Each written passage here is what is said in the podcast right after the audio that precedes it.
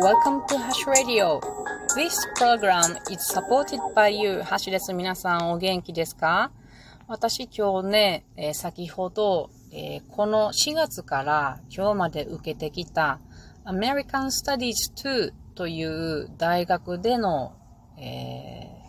ー、授業、受講してきたものが終わってしまい、今帰り道に、え、公園の駐車場で、えー、Car Studio からお送り、お送りしております。いやー、なんかもう終わってしまったのが本当に寂しくって、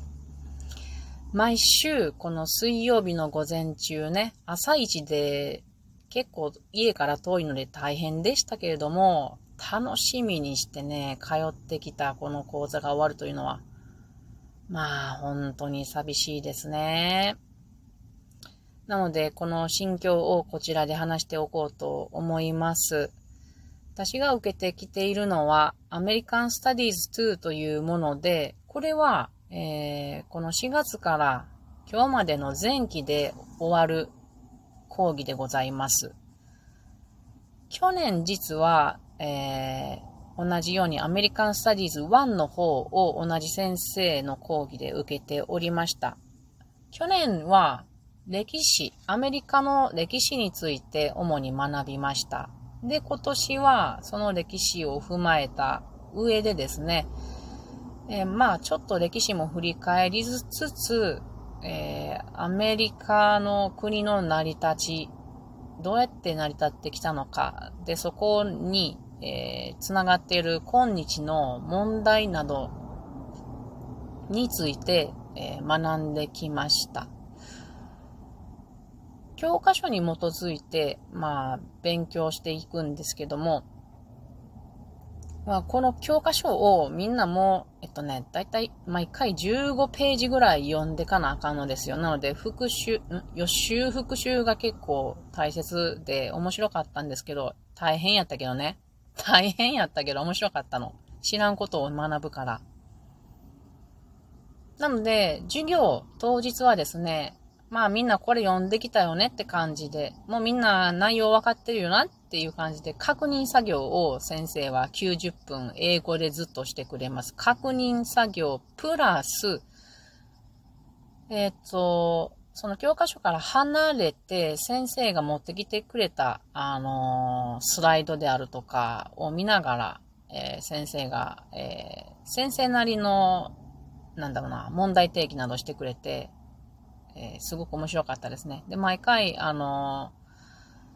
ー、先生の一方通行の授業ではなくて、えー、意見のある人とか、これはどう思いますかとか、で、グループワークでこれはどうかなって話し合うとか、そういうものだったので、非常に楽しかったです。私も学生さんと関わることが毎回できたので、楽しかったですね。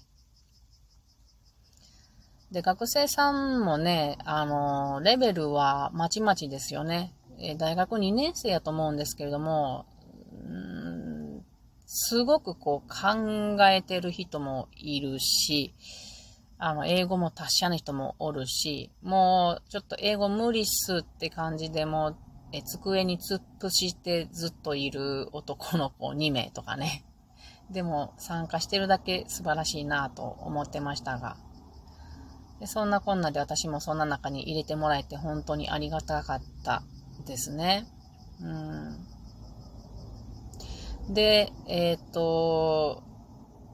この授業はアメリカの問題とか、まあアメリカのことを知ることができるので私は受けました。去年ね。去年、旗と気づいたんですよね、春。もう4月の寸前ぐらいかな。なんでやったかな多分バイデンさんのスピーチとかを訳してたんですよ。バイデンさんが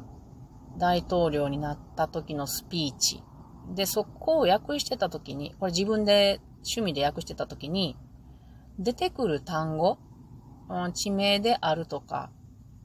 なんかこう、全然知らんなって思ったことばっかだったんですね。で、その時に気づいたのが、私は英語を30年以上なんとなく勉強してきてはいるが、その英語というものが使われているアメリカのことであるとか、イギリスのことを全くと言っていいほど知らないぞアメリカなんて訪れたこともあるのにと思ってね。これはまずいぞ言葉というものは歴史と密接に結びついているものなのに、空っぽの言葉を喋っているではないかと思って、やばすぎると思ったので、アメリカのことをとりあえず知りたいなと思ったんですよ。で、私すげえラッキーなことに、そういうことに、こうなんか、これやりたいと強く思った時ってね、必ず助けが現れてくれるんですよ、大体。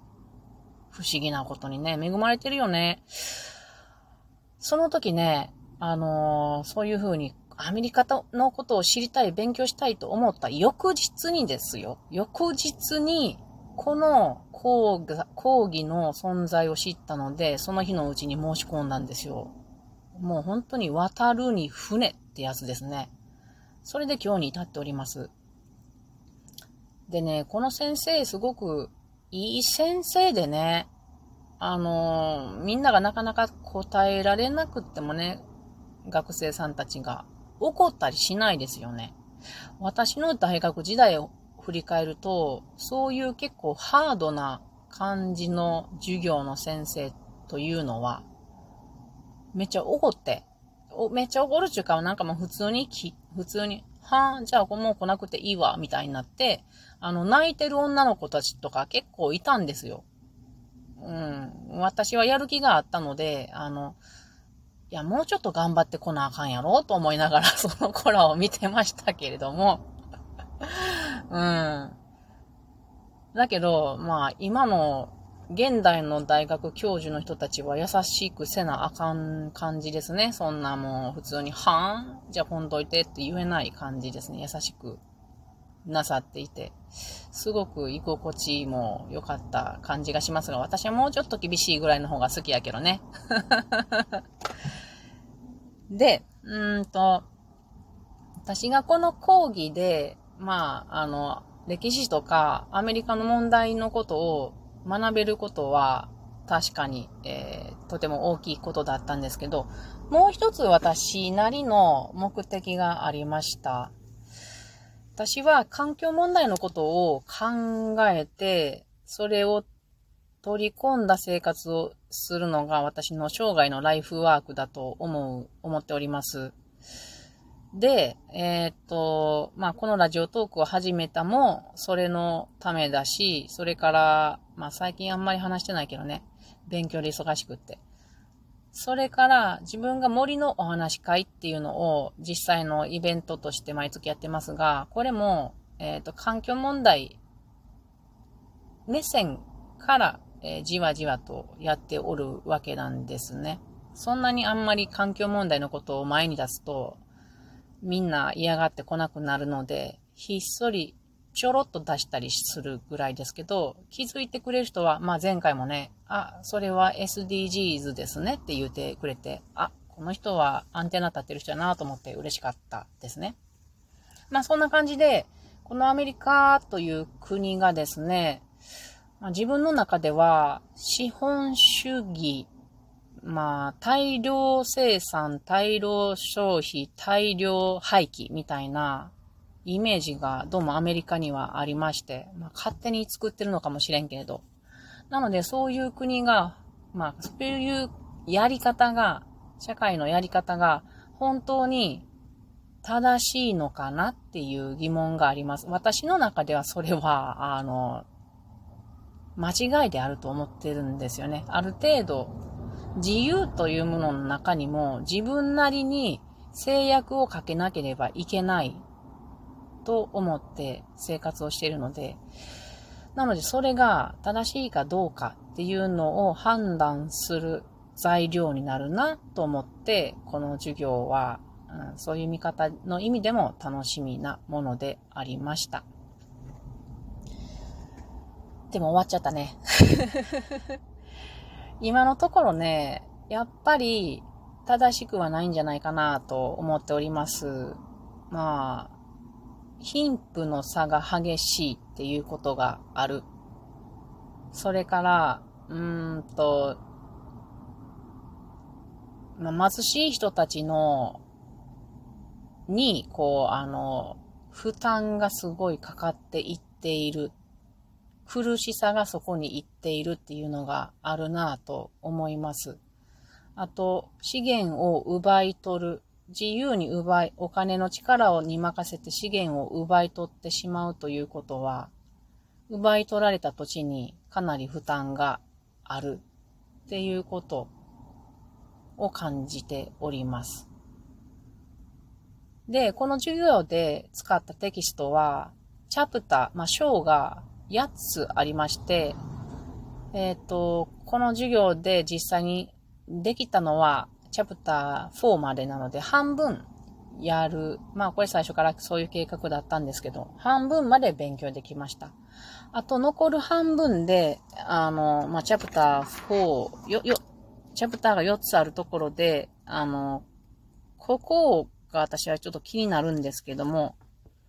ここはもう自分でね、授業がないから自分でこの先勉強していけたらいいなと思います。どんなものが残っているかというと、えー、人類皆平等というか、まあアメリカは平等の国ですから、この平等、イクオリティに対する戦い、苦しみなどですね。それから、現在の、まあ今日のアメリカの価値っていうところですね。どんなものかっていうと、えー、っと、権利と責任とか、あと、なんだ、車社会、車文化のことも出てきますね。これ面白そうだな。で、アメリカンドリームは今でも可能であるかみたいなことをあの書かれているそうなんで、これは自分でね、えー、ラジオトークのライブなどを使ってもやっていけたらいいなと思います。ではね